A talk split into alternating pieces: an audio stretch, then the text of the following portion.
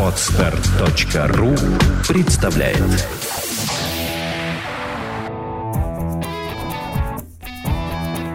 Проект «Чувство покоя» представляет Александра Иванова и Андрей Капецкий в лучшем психологическом подкасте «Психология, мифы и реальность».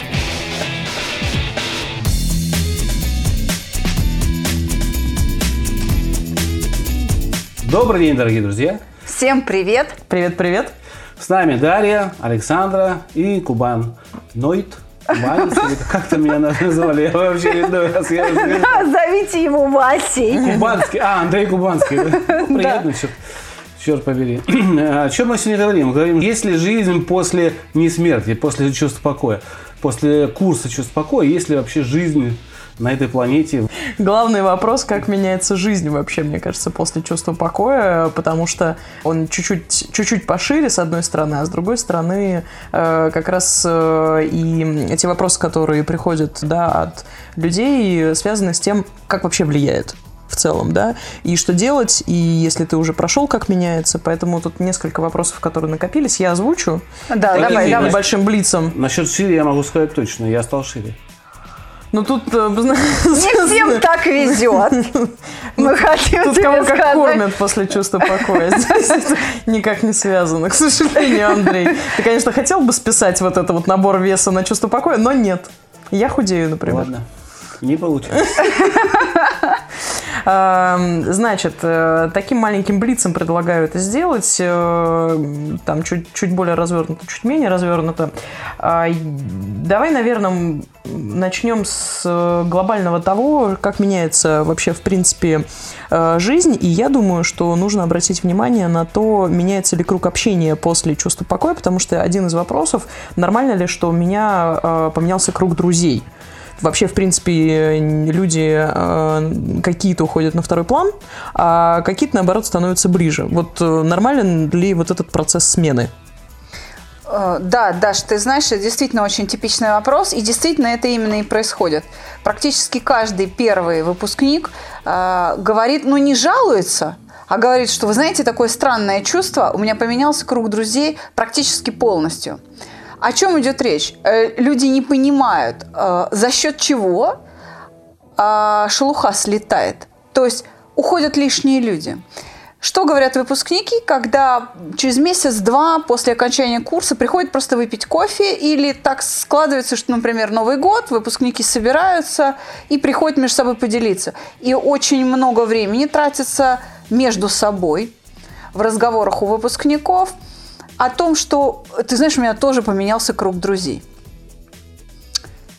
Это странное чувство, когда ты не делаешь никаких усилий, а лишние люди уходят сами. Они просто уходят из общения. Ну так не пугай людей э, формулировкой «лишние люди», Да, а то это не очень понятно, мне кажется, да? Что Но я лишние? цитирую, я цитирую выпускников. Кого э, мы называем лишними?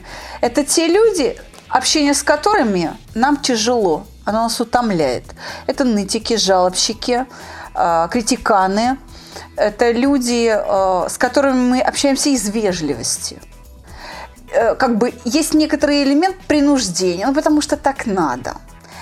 И вдруг человек, э, который прошел чувство покоя, осознает, что ему не надо говорить, что, знаешь, я больше не могу, утомил меня, да, я устал от общения с тобой. Ему не надо этих слов говорить, человек просто перестает звонить, просто перестает там наведываться. Ну как, неужели так все просто? Да, так все просто. О чем это говорит вообще само явление в жизни тех, кто прошел через проект? Оно говорит о том, что вы, как раздражитель, который имеет определенное физиологическое сигнальное значение для людей, с которыми вы общаетесь, вы сменили свое это сигнальное значение. Вы стали другим, и как теперь с вами общаться, непонятно. Если у человека отсутствует навык приспособления, он просто продолжает, например, вос- воспроизводить старую модель поведения, он уходит из контакта с вами, из общения, из коммуникации, потому что он не понимает, у него нет точек соприкосновения. Ну, то есть те люди, которые с вами дружили искренне, не останутся. Ну, чтобы Более внести того- ясность Да, в этот вопрос. более того, э, гармонизация отношений, допустим, в семье совершенно очевидная. Если э, хотя бы там один из супругов да, прошел курс, то понимаешь, какая картина? и с детьми вдруг налаживаются отношения, и с тещей, и вообще все хорошо. Не говоря уже о том, что налаживаются отношения между собой у супругов. Мне кажется, ну вот по своему опыту здесь э, срабатывает схема такая, что э, ты э, не строишь отношения на обиде или вине или стыде. Что, казалось бы, довольно странно звучит, да, но если разобраться, очень часто э, взаимоотношения с людьми строятся именно на том, что он не, не оправдал мои ожидания, и я жду, пока он их оправдает.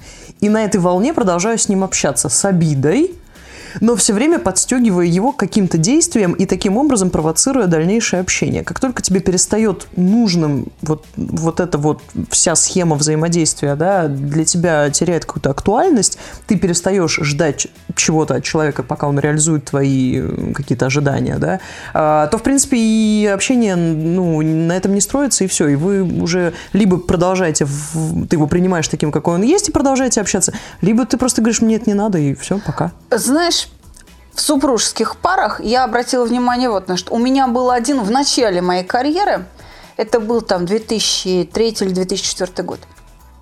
У меня был один случай, вообще удивительный. И таких случаев потом, он вот просто через один. Приходит молодая супружеская пара, 24 года, полгода как поженились, собираются разводиться. Ну, у меня очень много знакомых вот. с ранними браками, которые разошлись. Я о чем хочу сказать. Начинаем работать с обидой. Второй урок. Они разведены по разным кабинетам. У меня жена, у Владимира Александровича муж. Да? Вот мы начинаем заниматься. У нас первый вопрос в алгоритме по обиде. Как он должен был бы себя вести, чтобы ты на него не обижалась? Угу. Лист форматом А4, мелким почерком, весь до конца. И списом, вот как он должен был себя вести. Я говорю, скажи, пожалуйста, вот если он все это сделает, что написано – ты на него обидишься или нет? Она говорит, нет, все-таки я обижусь. Я говорю, а почему? Она говорит, ну мой же папа так себя ведет. То есть человек, не задумываясь совершенно, что делает? Он приписывает качество своего отца своему мужу. А ведь это люди, которые росли в разных совершенно социальных слоях, в разное время, с разными философскими взглядами в семье, привычками, даже географически расположены, где есть какие-то, ну, не знаю, климатические какие-то условия, которые влияют на воспитание, да. И вот работа с обидой, когда она начинает осознавать, что, в общем-то, она предъявляет требования, которые бессмысленно предъявлять, в конце алгоритма чувства обиды, я, когда мы проработали, прошло угошение, я говорю, ну вы довольны уроком? И знаешь, что эта девчонка делает? Она, у нее вот слезы в глазах, она говорит, боже мой, у меня такой замечательный муж, как же я его достала! Как же он меня 6 месяцев терпит. Я пойду ему скажу, что я его сильно люблю. И она вылетает из кабинета, бежит к Владимиру Александровичу там, и, и там я тебя люблю, и трамвай куплю, и, в общем, все, все в этом духе. И вот таких случаев у нас масса. Поэтому э, вполне достаточно нормализовать отношения, выстроить мир в семье даже за счет ресурса одного из, кто руководит этой семьей. Я бы хотел поправить, там, э, перед этим, Даша, ты говорила, что ну, я либо принимаю человека да, таким, как есть, либо не принимаю, и он отваливается. Не так. Я принимаю всех. Я, не при... я принимаю для себя в свой личный круг. Нет, я принимаю всех. Он меня таким не может принять, и поэтому он отваливается. Да. Да, да, да, Андрей он прав. меня не может принять. А я его принимаю как раз. И эта искренность его пугает. Именно поэтому эти люди уходят, потому что ты даешь ему право на ошибку, а он тебе нет. И это его пугает. И это еще по... один пункт, мне кажется, то, о чем ты говоришь. Это просто еще один из вот в цепочке ты, если все принимаешь мир вокруг себя... Мне нравится, мне, ну, то есть я воспринимаю людей такими, какие они да. есть, без той шелухи, которую я добавляю со своим восприятием, скажем так, что вот он должен быть таким, да. каким Потому он вообще что не меня должен так воспитали, быть. и все да, знают. Да. И, да. Да. Просто это ключевой момент, что мы не делим двойной стандарт. Мы принимаем мир вокруг себя, в том числе людей, такими, какие они есть. Близких, далеких. Неважно. Другой а вот во- люди не могут принять. нас. Здесь вопрос э, только лишь в том, что мне может э, импонировать как- какой человек, да, его качество, его характеристики и так далее. Либо они для меня лично не подходят в плане, ну, как бы, э, каких-то вещей. Да, в смысле идеи мировоззрения. Да, да, да, да. Ты можешь с ним Каче- рвать, качество человека, как, м, который, с которыми я хочу соприкасаться, условно Совершенно говоря. верно. Ты приняла человека, какой он есть, но ты вправе отказаться от Выбрать, общения с да, ним, да. потому что ты более честна. Если раньше ты терпела этого человека Да, из вежливости, да. там, из чувства стыда, то сейчас ты можешь спокойно сказать... Обижалась на него в том числе, что он То не такой, сейчас как ты мне. можешь просто сказать, ты мне не нравишься, я не хочу с тобой общаться. Это будет честно. Да. Он может обидеться, но тебе будет от этого, ну, как бы совершенно все равно. Вот это да. Но ты его все равно, ты его видишь по-другому. Ты Да, видишь, какой абсолютно. он есть. Да, да. И да. понимаешь, должен он с тобой общаться или не должен. Вот это ключевой, мне кажется, не такой... Вот здесь я хочу еще одну ремарочку сделать. Ведь у нас э, ну, подкаст такой достаточно популярный, да, я бы сказала, топовый. Мы часто в десятке российского рейтинга iTunes. И, в общем-то, мы же просим давать нам какие-то фидбэки и отзывы. И мы, мы сталкиваемся со смешным явлением. Люди э, обсуждают нас ведь не только под самим подкастом, но и зная, что у нас есть сервис анонимных вопросов, они как бы из-за угла нас, ну, как-то дают нам фидбэки, но такие анонимные. Как в советское время там анонимки какие-то присылают. Знаете, и когда мы отвечаем, а мы про это с самых первых там подкастов говорили, что, слушайте, если вам не нравится, ну, отключитесь, отк- не мучайтесь, ей-богу, мы не навязываемся, да, и мы это повторяем постоянно. Когда мы отвечаем, ну или кто-то из наших дежурных специалистов может ответить довольно прямо, да, что ну не нравится, от- отпишитесь от подкаста. После того, как приходит такой фидбэк, все последние подкасты говно. А, Знаете, я хочу просто вот всем слушателям, кто нас слушает, и, может быть, тому, кто это пишет нам на АСКФМ, сказать, что я, конечно, понимаю, что вы искренне считаете наши последние подкасты говном, и, в общем-то, вы, конечно, действительно вправе высказаться, написать нам и, а, в общем-то, да. Но все дело в том, что ваше мнение не единственное. Не только вы пишете нам В этом отзывы. прелесть. Да. Ну, это и хорошо, Поэтому есть плюс, Для есть минус. тех, кто так категорично возмущается после наших ответов, что не хотите и не слушаете, пишет нам гневные какие-то или насмешливые сообщения, типа «Зачем вам, дебилам, я цитирую, зачем вам, дебилам, отзывы, если у вас такой настрой?» то я хочу сказать, что, понимаете, человек, который так пишет, он исповедует философию примерно следующую. Ну, я же вам сказал, что говно, думая, что его мнение А единственное, Б верное. Оно не единственное, а верное оно или нет, э, решать не ему. Ведь мы же вправе принимать или не принимать критику. Нам приходят и другие фидбэки, и более конструктивные. Поэтому, если вам не так ответили, значит, вы спросили не так. Можно я тут скажу немножко философски? Этим людям мы вас оправдываем. Знаете почему? Потому что мы учим говорить прямо то, что не нравится. Поэтому спасибо вам, что вы говорите Да, прямо. собственно, да. И, собственно говоря, ваши замечания не проходят э, незамеченными. Конечно же, мы думаем, где мы могли ошибиться и где это говнецо вылезло. Но что-то вот в последнее время, наоборот, все говорят спасибо большое. Поэтому не Спасибо, да, видим. большое говорят. Возможно, это затронуло ваши душевные нити какие-то, и этот вопрос касается лично ваших переживаний в контексте тех тем, которые мы обсуждали. И вам стало обидно, что мы попали в точку. Может быть, стоит просто прислать свой вопрос отдельно? Конечно, как вариант стоит прислать вопрос, но мне кажется, что это а, вот это вот из-под тяжка такое оскорбление, это признак очень сильной обиды, когда задели человека за живое. Мне так кажется, Может быть, он себя в увидел, точку. да, в, э, в, точку в попали. каких-то Человек, героях не зная, наших как, подкастов. Как выразить свою ярость или зло, пишет такой фидбэк. Ну, он имеет на это право. Пускай пишет. Ну, в общем, это наш клиент. Конечно. Пишите. Я- ради И бога. я, вас, и я вас догнал, чтобы вам сказать, Мы что вы мне абсолютно неинтересны, Да. Андрей. Да. Давайте Да, да, А, с этой историей, мне кажется, мы разобрались, да, по поводу окружения и по поводу того, как это влияет, э, есть еще несколько вопросов по поводу того, как после перерыва, если ты уже э, прошел э, схему чувства покоя, знаешь, как это делать, как после того, как, например, попрактиковался на курсе, прошла ну, какая-то пауза, какой-то перерыв, не, не пользовался активно, да, или там как-то вот длинную какую-то историю погружения, да, там не делал для себя, а, а просто вдохнул, выдохнул, как это происходит, да. А, как возвращаться, стоит ли возвращаться и что вообще делать после паузы? После паузы. Ничего страшного не произойдет, если вам покажется, что чувство покоя, вот сама процедура, вот эта релаксационная, прогрессивная мышечная релаксация, чувство покоя, что она вам вроде бы как не удается. Послушайте, это всего лишь навык. Если вы давно не писали ручкой, а использовали только планшеты или компьютеры, это э, не значит, что вы разучились писать. Но возьмите ручку, начните писать, через некоторое время у вас этот навык восстановится. То же самое с вдох, выдох, чувство покоя. Ровно то же самое а, вы совершали какое-то количество повторений, навыком этим пользовались, ну, как минимум месяц на курсе. Поэтому а, количество повторений там довольно большое. Тем более, что это способствует улучшению выживаемости организма. То есть это очень приятная процедура. Поэтому вы, если не сразу, то после некоторого упорства, некоторого количества э, повторений восстановите э, само состояние.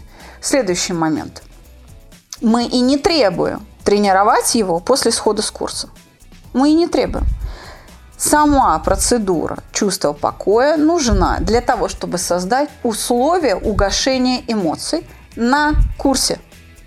И этого достаточно, чтобы просто, пройдя курс, выработать навык саногенного мышления. Когда у вас есть готовый навык, вы просто идете и живете, ни о чем не думая. Это вот как автошкола. Вот ты прошла, сдала экзамены, вот тебе права, садись, езжай.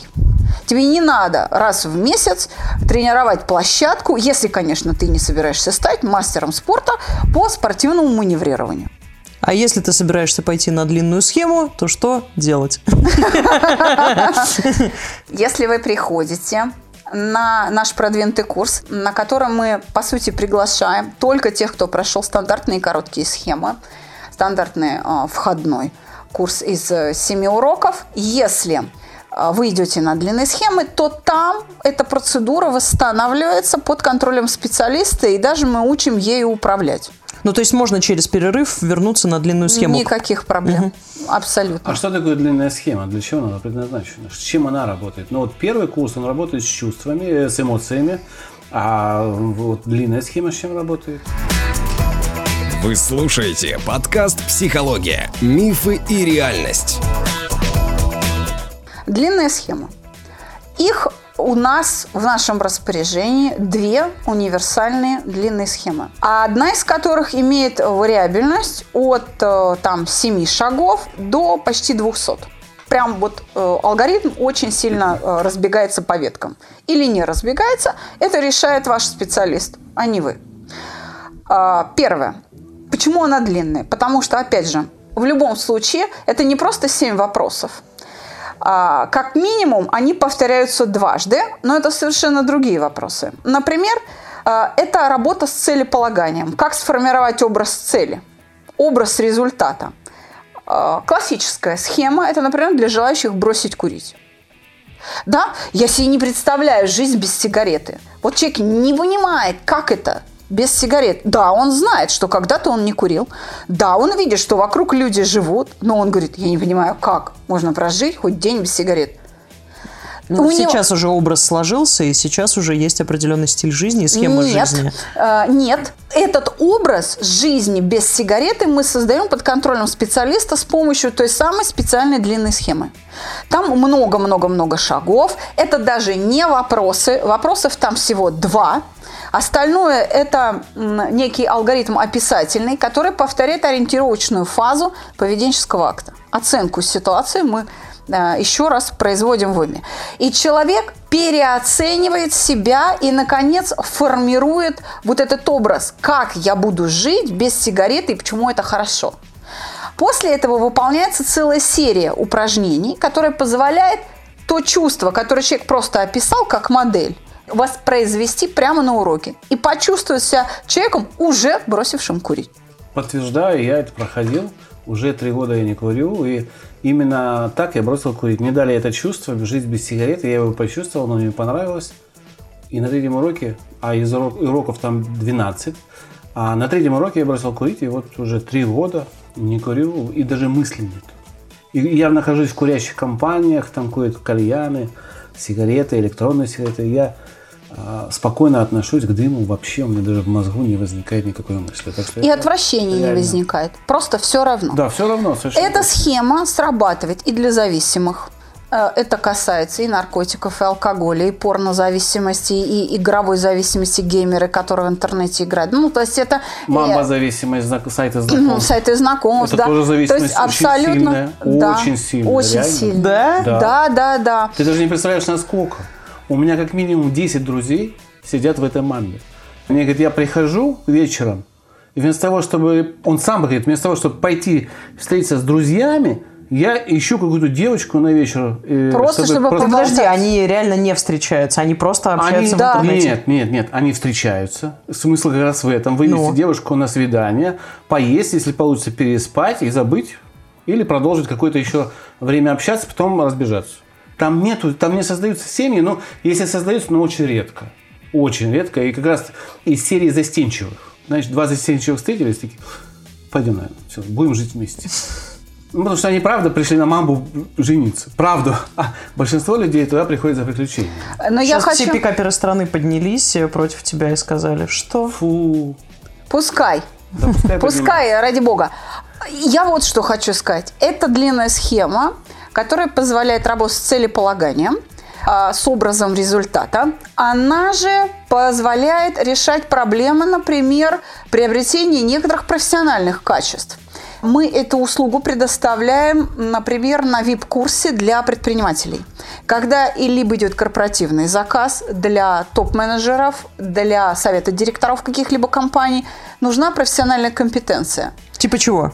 Занимая определенную позицию, переходя с среднего в высшее звено, нужно выступать публично. Я хороший администратор, я классный специалист, но провести собрание там на 200 сотрудников или даже совещание на 40-50 человек, у меня полностью отсутствует этот навык. Я не могу говорить. Я хорошо работаю с документами, я хорошо работаю один на один с какими-то сотрудниками, да. Но говорить публично и управлять поведением людей и проводить эти совещания, у меня просто отсутствует эта профессиональная компетенция. И даже люди идут на какие-то курсы по ораторскому искусству. Они усваивают модели поведения, но модель поведения полностью блокирована вот этим психоэмоциональным статусом, например, страхом стыда. Или он записал это все в тетрадку на курсах по ораторскому искусству, а воспроизвести не может. Почему? Он говорит, это не мое. То есть он что? Он не может это внутрь положить как ощущение, принадлежащее лично ему. А вот мы это делаем. Мы вот то, что написано на курсах, в качестве ритуала поведения превращаем в чувство и засовываем в человека. Или, допустим, если руководитель, а, который руководит 200-100 человек, обиделся в этот день а, на Иванова какого-то, да, или на Петрова, и эта эмоция обиды не дала ему принять очень важное решение. Он его не то, что не принял, он его завалил, то есть принял совершенно кардинально другое решение под воздействием. Вот эта эмоциональная устойчивость э, именно руководителю, она нужна. И это, не, не вы- это выработка черты характера уже не только обиду, но там нужно правильно оценить человека, правильно принять решение, оценить правильное свое принятое решение, то есть подвергнуть сомнению, и потом его воспроизвести. То есть руководитель же он ответственный человек. Помимо того, у многих руководителей отсутствует умение принимать решения и брать ответственность на себя как таковое. И это проблема, то есть человек образованный, начитанный, грамотный, как специалист, но как только дело доходит до принятия какого-то ключевого решения, а я сам был директором э, довольно продолжительное время, сразу видно, кто предприниматель от, как говорится, от, От души, от души, что ли, там, да, ну вот он родился таким, да, это люди, которые умеют принимать быстрое решение. Не так. Кто вообще может принять Кто решение? может. Вот этот навык тоже можно, это черта характера, смелость.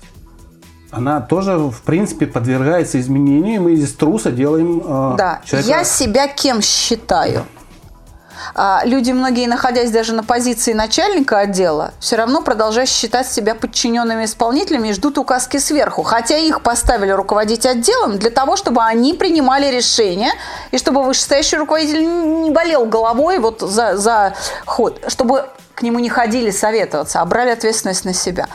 Вот эту недостающую черту личности можно в человека положить. Но есть еще интересный а, момент, где применяется данная длинная схема. Я уже говорила, что мы работаем со спортсменами. Те, кому интересно, например, как шла подготовка гонщиков, а, можно прослушать серию наших выпусков «Адреналин» 1, 2, 3, 4, 5. О картингистах. Картинговая команда. Они стали чемпионами. Не без нашей э, поддержки.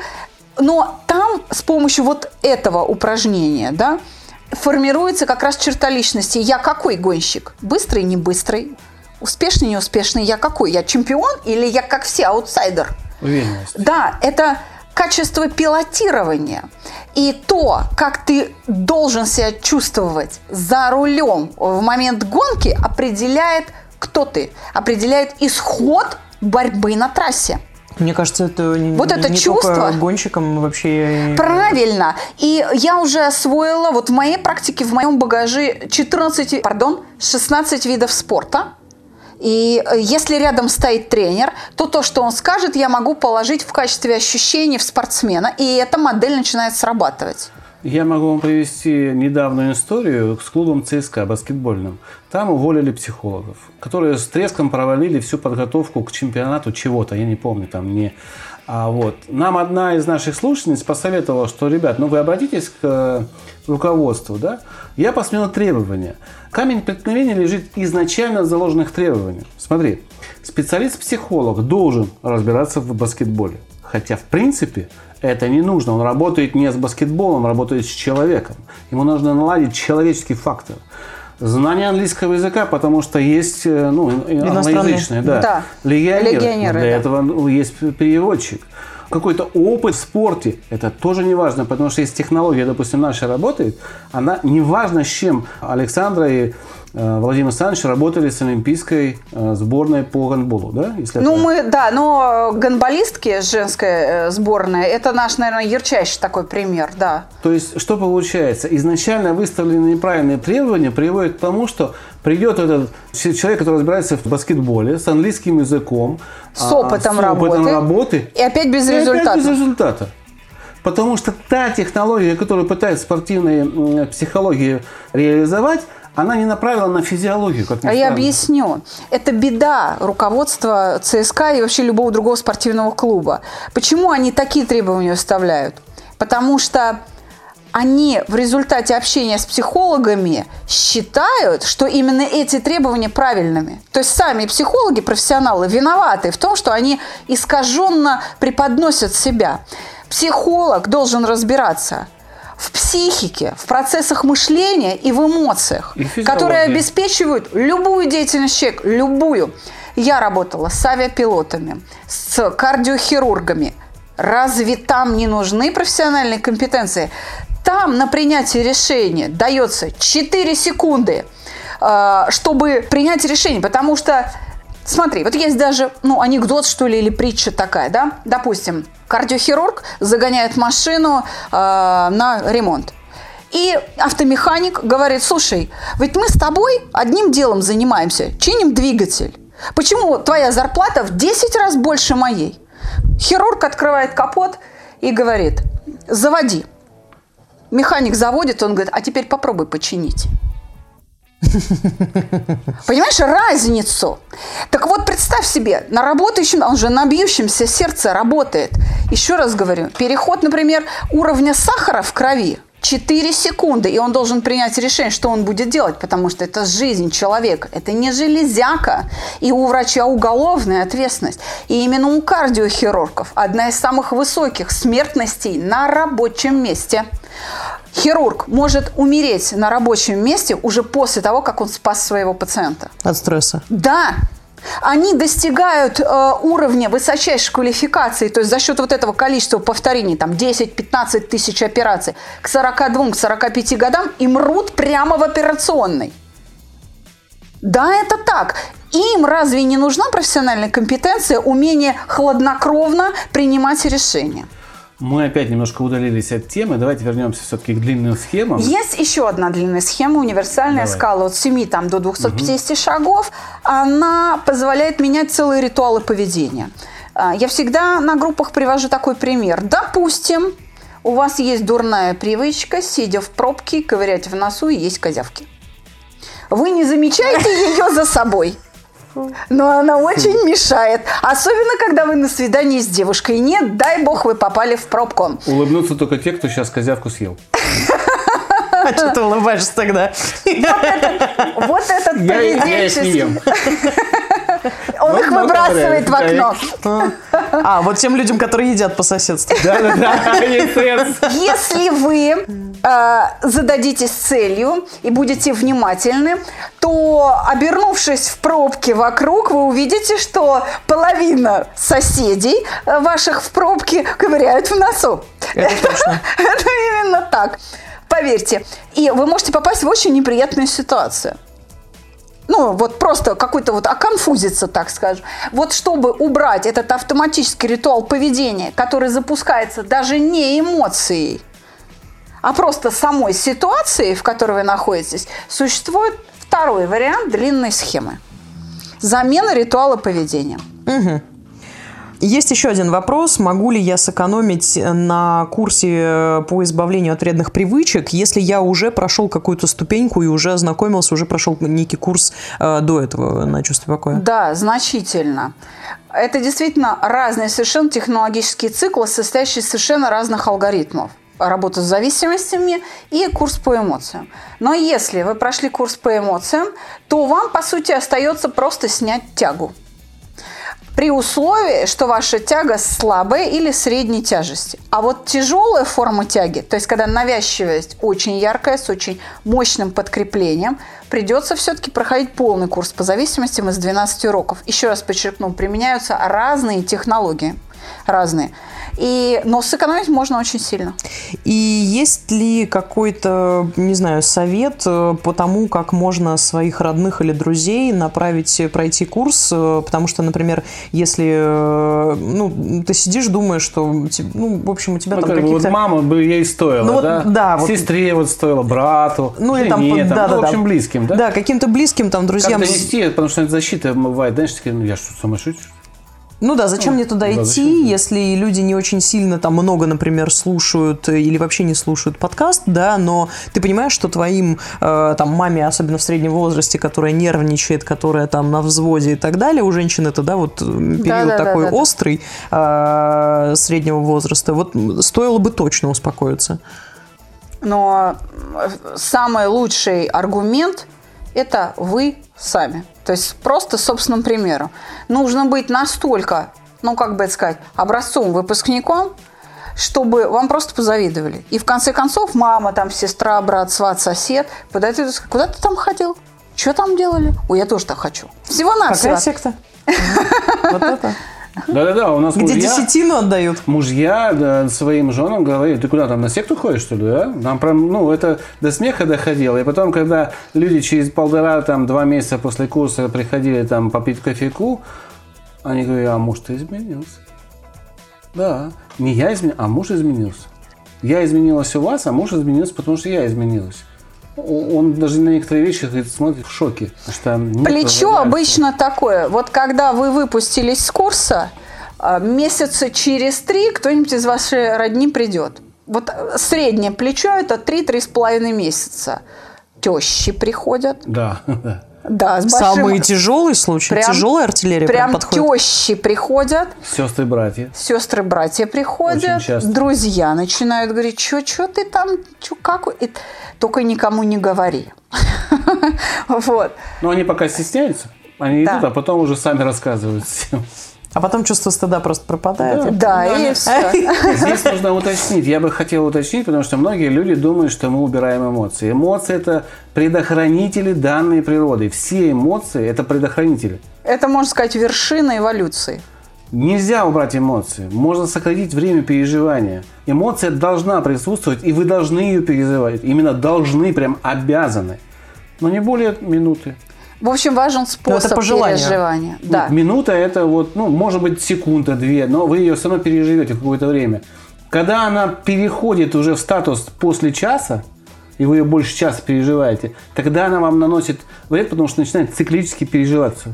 Ну, а, значение имеет не только время, но и амплитуда. Да, да. Вот амплитуда. Сила. Все будет сбалансировано. Мы просто предлагаем другой способ переживания эмоций, потому что вот есть такое заблуждение, что чувство покоя – это уже где-то на грани могилы. Неправда. Это не так. Чувство покоя – это, наоборот, ощущение легкости и свободы. Есть школа по управлению автомобилем, а у нас школа по управлению эмоциями. Да, и самим собой. Поэтому вот длинные Именно схемы, школа. длинные схемы, еще раз, они позволяют менять черты личности, управлять своими желаниями, своими потребностями, менять ритуалы поведения, формировать образ цели и обеспечивать этот образ цели соответствующим образом действий, то есть соответствующими программами поведения, которые в опыте организма отсутствуют. Либо заблокированы какой-то эмоцией. Можно работать с нами, с переводчиком. Тоже Опыт вопрос. большой. Мы работали вот и, и французский, и немецкий, польский, венгерский. Чехия. А, Я хочу сказать, что да, очень богатые люди и даже чиновники, которые принадлежат к правительствам Ливии, Египта, Йемена, а, Саудовской Аравии, были у нас. Мы работали через переводчиков арабистов буквально с листа. Ну, это занимает больше времени, Чуть-чуть, потому да. что я, например, ну, не всегда чуть-чуть. Я, например, даю команду, вот когда идет процедура чувств покоя, например, осматриваем тело снизу вверх от стоп до макушки, да, все. На этом моя фраза заканчивалась. А переводчик говорил семь предложений. Да-да. Еще при этом жестикулировал, жестикулировал, да, и, в общем-то, ну, араб, да, там чиновник какой-нибудь, там, например, министр культуры, не буду говорить какой страны. У нас был и министр обороны одной из ближневосточных стран на приеме. И он, значит, слушает переводчика, кивает, сдвигает брови и, значит, делает. Я хочу сказать, что, знаете, как Владимир Александрович описывает эффект после чувств покоя с арабами, вот. Щенячий восторг. Да, это Вот реально, это да. именно так. Вот эти арабы в чалмах, вот в этих вот. чалмах, э, по-другому. Да я не знаю, как это называется, Я но вот, знаю, вот но- эти вот такие шапки у них, да, вот они, значит, работая через переводчика и тратя не 20 минут на чувство покоя, а 45, понимаете, открывали глаза, и это вот, ну, э, ну, не знаю, ну, дети просто, вот такое у них было состояние. Из чего мы сделали простой вывод? Это в каком же напряжении они там на Ближнем Востоке живут? Насколько, Они все контролируют. У них там вот пол- насколько же полный там, контроль. да, Начиная с женщин. напряжение. Рядом. Женщины, Да. вообще там нельзя лишнее слово сказать, потому что у них слово не воробей, это, ну, вот как у нас эта пословица, она, у них она работает. Сказал слово, выполнил. Сказал, не выполнил, могут и убить. Ну, Или там даже жесты определенные имеют Конечно. определенное значение, и можно очень поплатиться. Ну, в общем, как бы я хочу сказать, что, пожалуйста, можно и через переводчика работать. А на тему жестов и на тему поз, в которых вообще идет работа на чувстве покоя, ну, например, вот э, там, э, когда ты в классе, ты сидишь, понятно, что у тебя 100% одна и та же поза, э, в которой ты прорабатываешь чувство покоя. Ну, вот ты выпустился, да, опять-таки, к нашей общей теме, есть ли жизнь в мозге после. А, Как ее удачно сформулировал Андрей. А, Например, едешь в метро, э, там стоишь э, в толчее в какой-то, не знаю, тебя раздражают люди где-нибудь на параде, на каком-нибудь городском празднике, я не знаю, ну вот все что угодно, да, ты можешь оказаться в любой ситуации, стоишь у доски, да, там какой-то доклад делаешь, все что угодно. А, Работает ли это? Работает. Если вы прилежно занимались, просто делали то, что мы просим, то уже где-то к середине курса вам достаточно будет одного-двух дыхательных циклов. Дыхательный цикл – это вдох-выдох. Для того, чтобы перейти в чувство покоя. Как только вы достигли вот этого вот временного да, континуума определенного, вот этого вот небольшого срока на успокоение, вы можете это делать с открытыми глазами стоя, лежа, на бегу, к низу головой, под водой, ну, где, где угодно. Вы можете это делать э, до секса, после секса, ну, то есть, как Во хотите. время? Во время секса не удастся. Но, а, ну, то есть, э, в любой момент по желанию.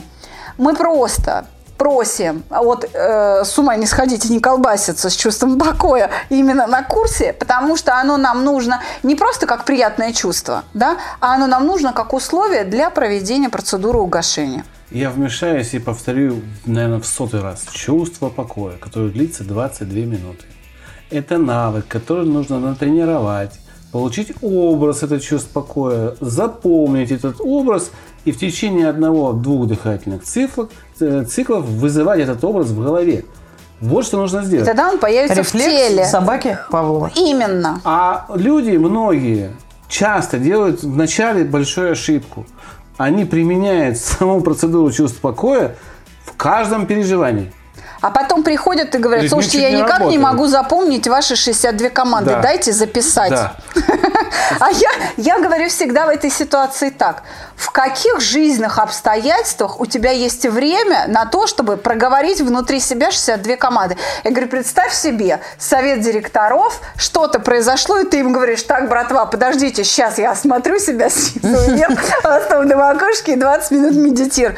Конечно, у тебя нет этого времени. Если что-то случилось в дороге, скользкое шоссе или дурак на дороге попался, а скорость 120, у тебя нет возможности закрыть глаза, отпустить руль и порасслабляться. Ты должен сделать вдох, выдох, сбросить напряжение с открытыми глазами и ехать дальше. Дальше продолжать управлять автомобилем. Все, тогда у тебя не теряется контроль внимания, не стучит сердце, ты не чувствуешь опасности и спокойно доезжаешь до точки маршрута. Резюмируя про мозги, есть курс а, классический из семи уроков по эмоциям. Есть две длинные схемы, направленные на разные э, вектора, Да, на разные задачи. на разные задачи. А, Есть тренировка самого чувства покоя, потому что это вам просто пригодится в жизни. Вы будете просто хорошо спать, просто хорошо спать, и чувствовать себя будете намно- намного лучше. Все это возможно у нас на проекте «Чувство покоя». Мы можем все, реально все.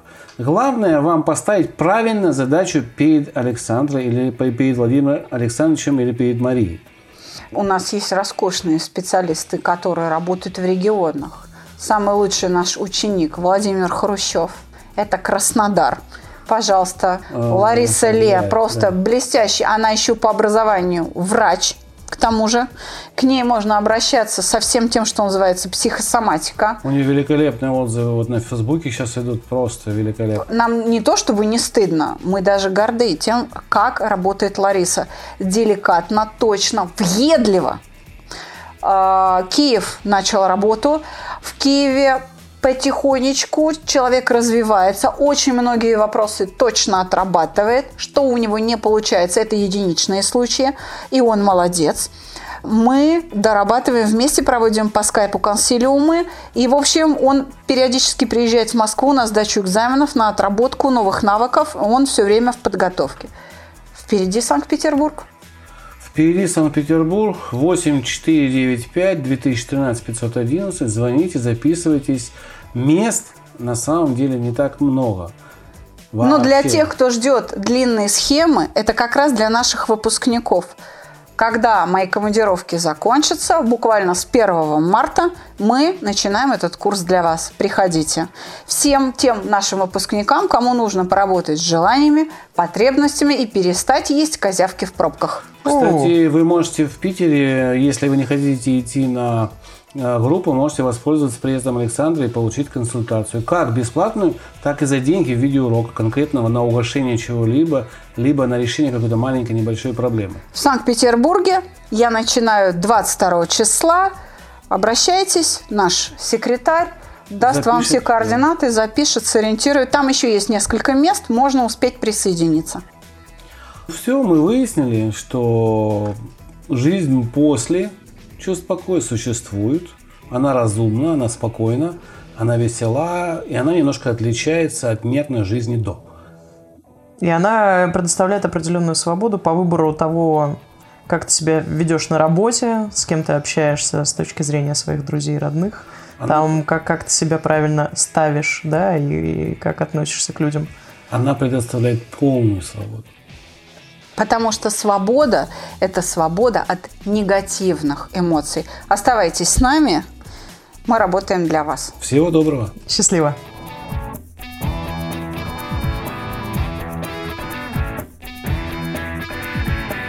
Психология, мифы и реальность. Слушайте каждый понедельник и четверг.